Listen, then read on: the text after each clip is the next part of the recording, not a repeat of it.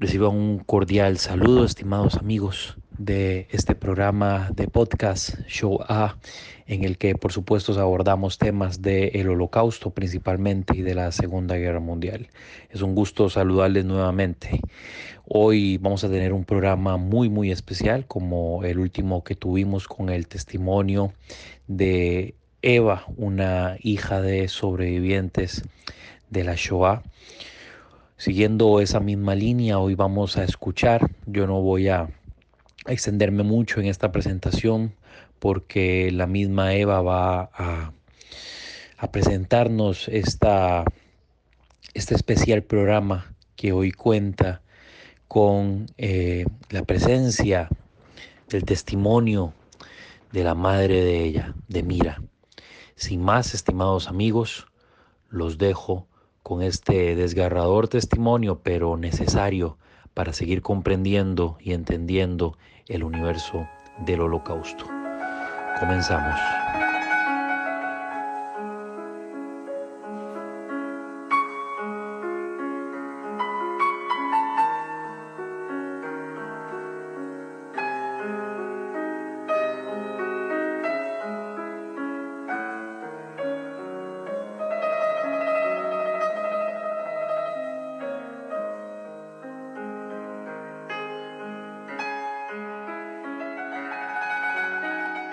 Lo que vamos a escuchar ahora es un video grabado de la voz de mi por la voz de mi madre, Mira Kняje Stupnik, sobreviviente de la Shoah, y su relato refiere a la, la resistencia que ofreció la juventud judía y muchos en el gueto de Bialystok.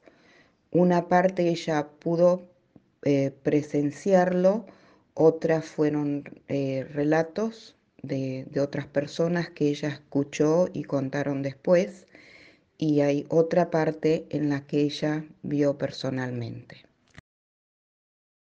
15 de agosto al 16, cuando empezó la liquidación del gueto de Bialystok. Esta noche me la recuerdo muy, muy nítidamente, porque mi abuelita eh, se enfermó gravemente antes, a un mes o dos meses antes, y estaba internada en el hospital. El, hospital tenía tres pisos y en la última parte era la maternidad.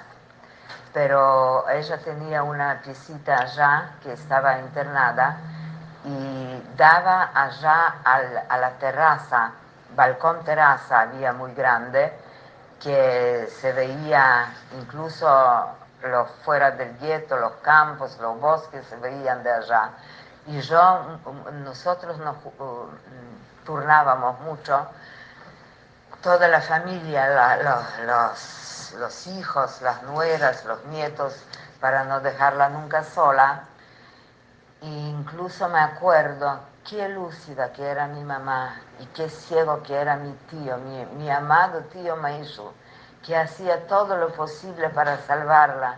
Y mi mamá le rogaba, déjala, déjala vivir, morir en paz, déjala. Está muy enferma, está mayor, déjala vivir en paz. Y él no cedía, no cedía, era una cosa tremenda.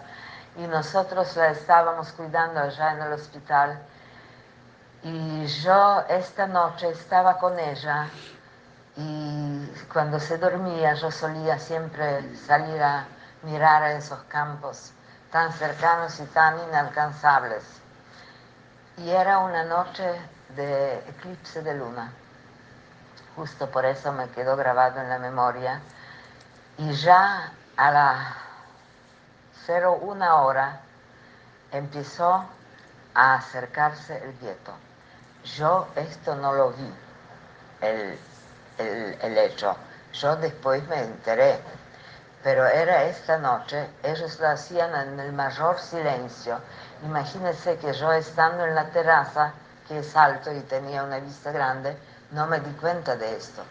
Pero había una enorme cantidad de gendarmería, de caballería y de, de ejércitos con armas pesadas y todo, ya en un mayor silencio cercando el gueto.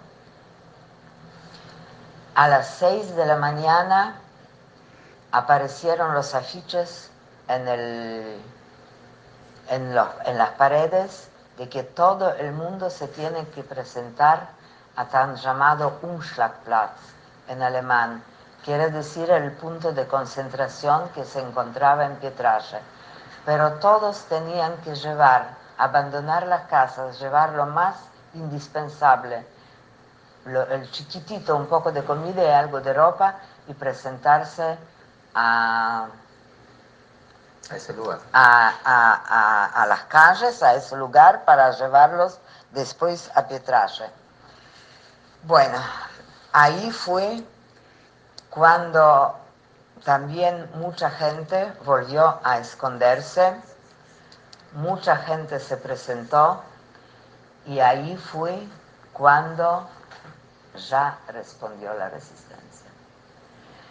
Quiere decir que ya al llamamiento de los alemanes de presentarse y al no ver de, la afluencia que ellos esperaban que iba a ser mucho mayor, entraron al gueto. Y al entrar al gueto ya los alemanes, porque ellos antes siempre mandaban a los policías eh, judíos, a los colaboracionistas eh, ucranianos y bielorrusos, y después venían ellos. Y ellos vinieron, y ahí cuando empezó, la eh, respondió la resistencia. La señal de la, empezar la resistencia fue la quema de la fábrica de algodón que se encontraba en la calle Fabrichna, que la hicieron las muchachas judías, las valientes,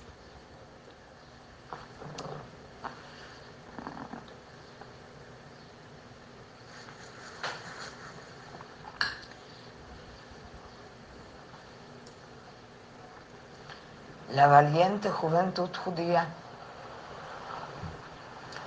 que salió ya no, no defender la vida, sino el honor del pueblo judío.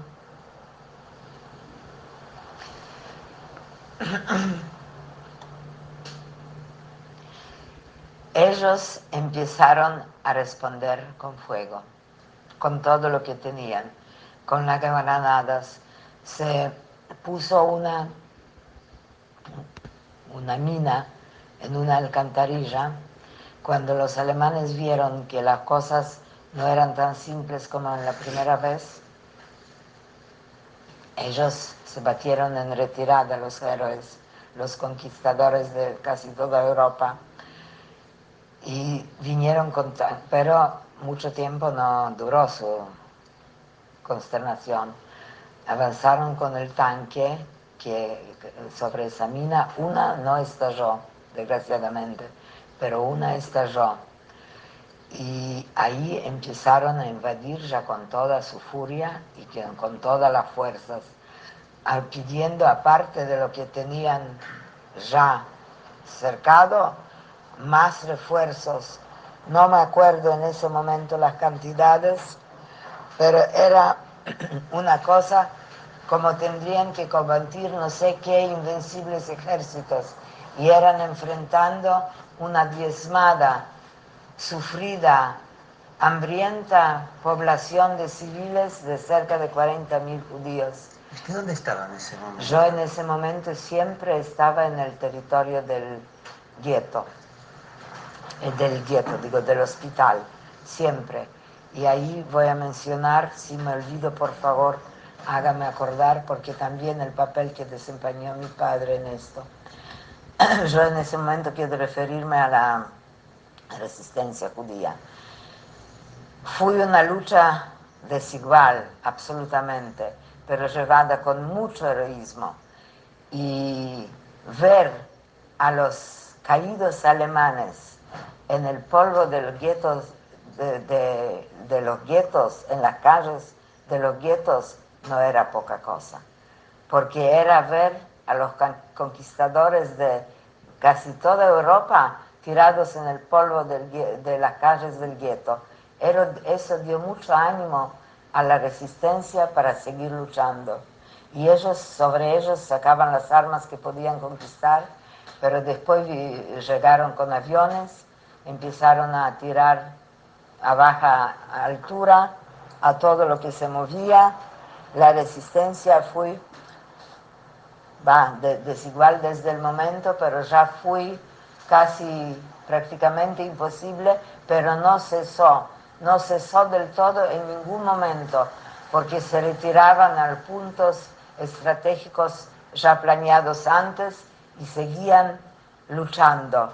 Claro, ese episodio lo podrían contar mejor los combatientes que sobrevivieron, pero yo no quiero dejar esto sin mencionar, sabiendo, presenciando algunas cosas personalmente y otras que ya me enteré después. Pero lucharon y, demoraron en la lucha y el cercamiento del gueto, que ya no había gueto prácticamente y todo, quedaron algunos escondidos en búnkers o de la resistencia, o no, de resistencia, gente que se escondió, pero los, los alemanes el gueto lo tenían cercado un mes, hasta que por fin ya dejaron terminado todo, todos los focos de resistencia existentes. Y ellos fueron los héroes, los nuestros héroes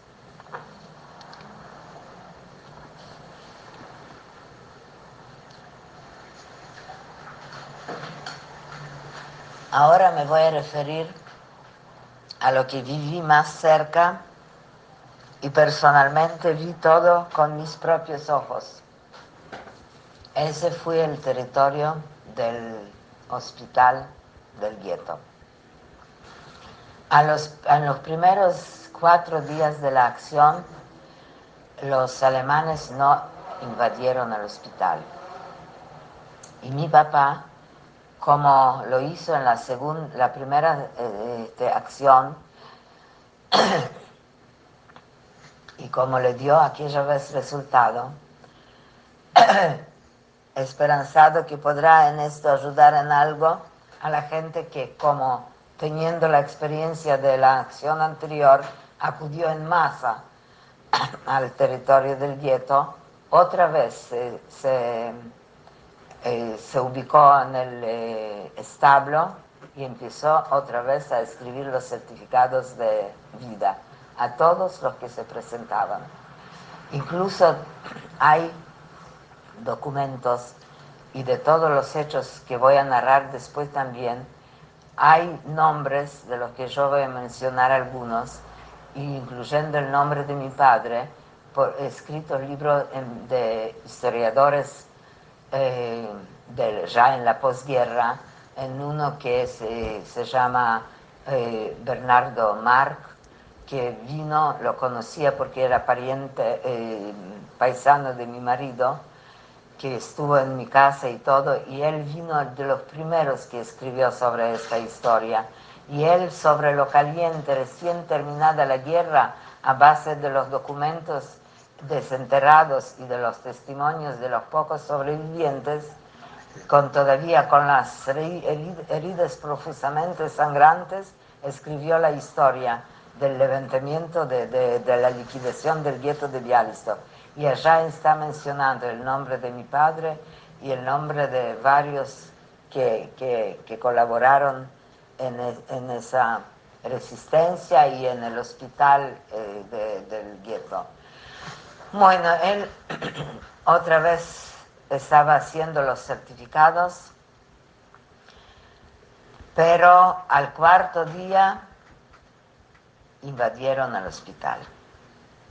Ya era inútil el trabajo de él y se presentaron con toda su furia la soldadesca borracha de sangre y de alcohol alemana matando a diestra y siniestra todo lo que se movía, sacando del hospital a los enfermos, a los bebés, en una forma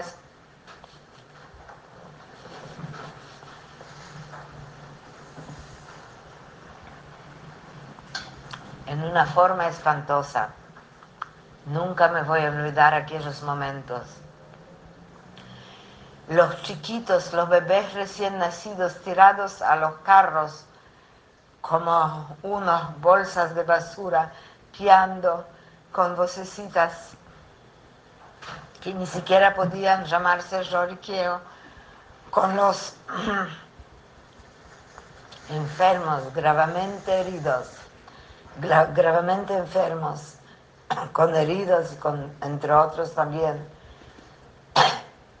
todos tirando, amontonados al, al carro, a esa plataforma grande que estaban amontonados como una montaña, y entre ellos mi abuelita. Entre ellos ella también. Fueron llevados todos al cementerio de Javia y allá enterados en fosas comunes. Antes, de, antes le, lo fusilaban, pero había muchos que todavía vivían. Y mucho tiempo, no en este caso, sino anteriores también, cuando las fosas comunes se, se tapaban, la tierra todavía seguía moviéndose un largo rato hasta todo se volvía quietud.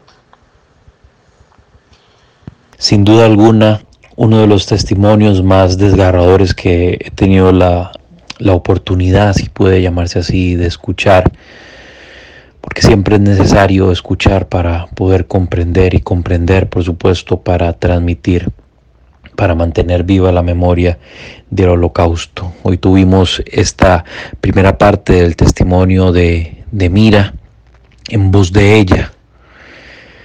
Esperamos que dentro de poco podamos contar con eh, una mayor amplitud de lo vivido por ella en esta barbarie y en esta tragedia que conocemos con el nombre de Holocausto o Shoah. Muchas gracias estimados amigos por escuchar atentamente. Nos encontramos dentro de poco con un gran programa que estamos terminando de grabar que lleva por nombre la ascensión del Partido Nacional Socialista en Alemania. Nos encontramos. Un enorme abrazo. Hasta pronto.